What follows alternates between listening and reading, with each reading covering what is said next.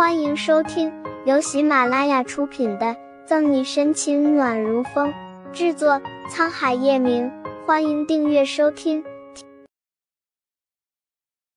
第两百三十五章，看见屋子里羞羞的一幕，说服我，说服我什么？沈西蒙圈，跟不上叶晨玉的脑回路，知道沈西是误会他的意思，悠悠解释：说服你。免得你和宋毅订婚。趁沈西还在困惑纠结，叶晨玉就从后面环住沈西，亲吻她的脖子。一个星期不见，他想这女人可想念的紧。叶晨玉，你干什么？沈西要推开叶晨玉，但被他压在了沙发上。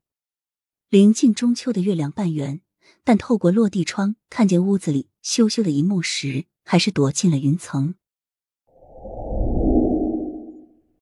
据沈西失踪已经过去五天，这期间宋义动用明里暗里的关系去找，但都无济于事。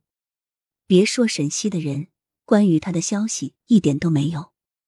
担心之余，宋也多多少少猜到一点：带走沈西的人极可能就是叶晨玉。阿姨呢？眼看着后天你和小西就要订婚了，这两天怎么不见他过来？宋母望着心不在焉的宋义，不复以前的英俊潇洒，现在的宋义很是疲惫沧桑，下巴上还有胡渣。回神的宋义眼神躲了躲，给宋母边掖被狡辩，温声说：“小西他这两天被局里派去出任务了，要过两天才能回来。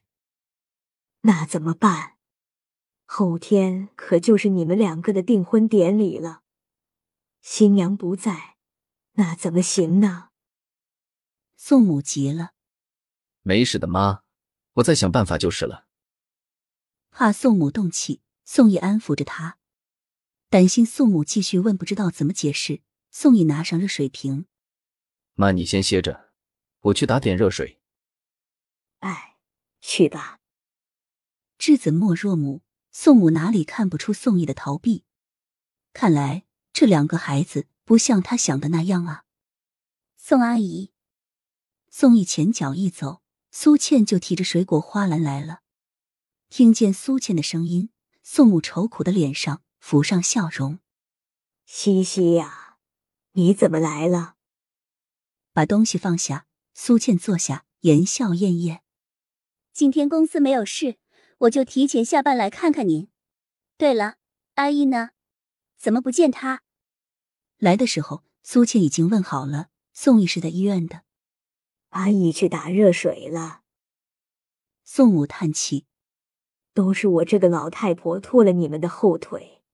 哎，要不是她生病躺在医院里，阿姨和小西也就不会这么累了。”宋阿姨，您说的是什么话呢？您生病了，照顾您是我们三个的义务和责任。苏倩叫嗔。故作生气。宋义是宋母的亲生儿子，沈西是他从小拉扯大的，但对苏倩，宋母也是把她当女儿一样看待。你们啊，就是会哄我这个老太婆。宋母摇头失笑，病态的脸上有了点健康的红晕，但眉眼间还是化不去的愁绪。看出宋母的不对劲，苏倩贴心的给她按摩着手臂，问：“怎么了，宋阿姨？出什么事了吗？”西西呢？你告诉我，小西他到底去哪里了？想了想，宋母还是不放心，自己的儿子他能不知道吗？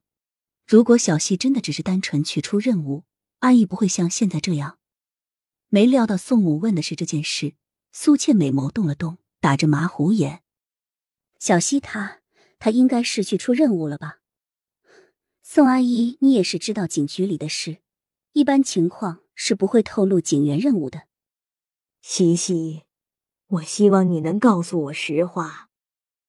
宋母不相信，老公是警察，儿子是警察，宋母对警局的要求再了解不过，清楚沈西绝对不是取出任务。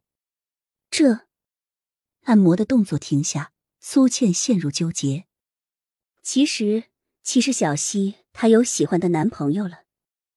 声音很低，但在病房里格外的清晰，尤其是听在宋母的耳朵里。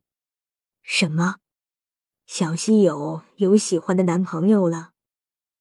宋母仿佛被当头棒喝，满脸的不敢置信。事到如今，话都说到这个份上了，苏倩索性豁出去，和盘托出。没错，宋阿姨，小西早就有喜欢的男朋友了。之所以答应同阿姨结婚，完全是出于孝心，不想让你失望，安心的接受手术。本集结束了，不要走开，精彩马上回来。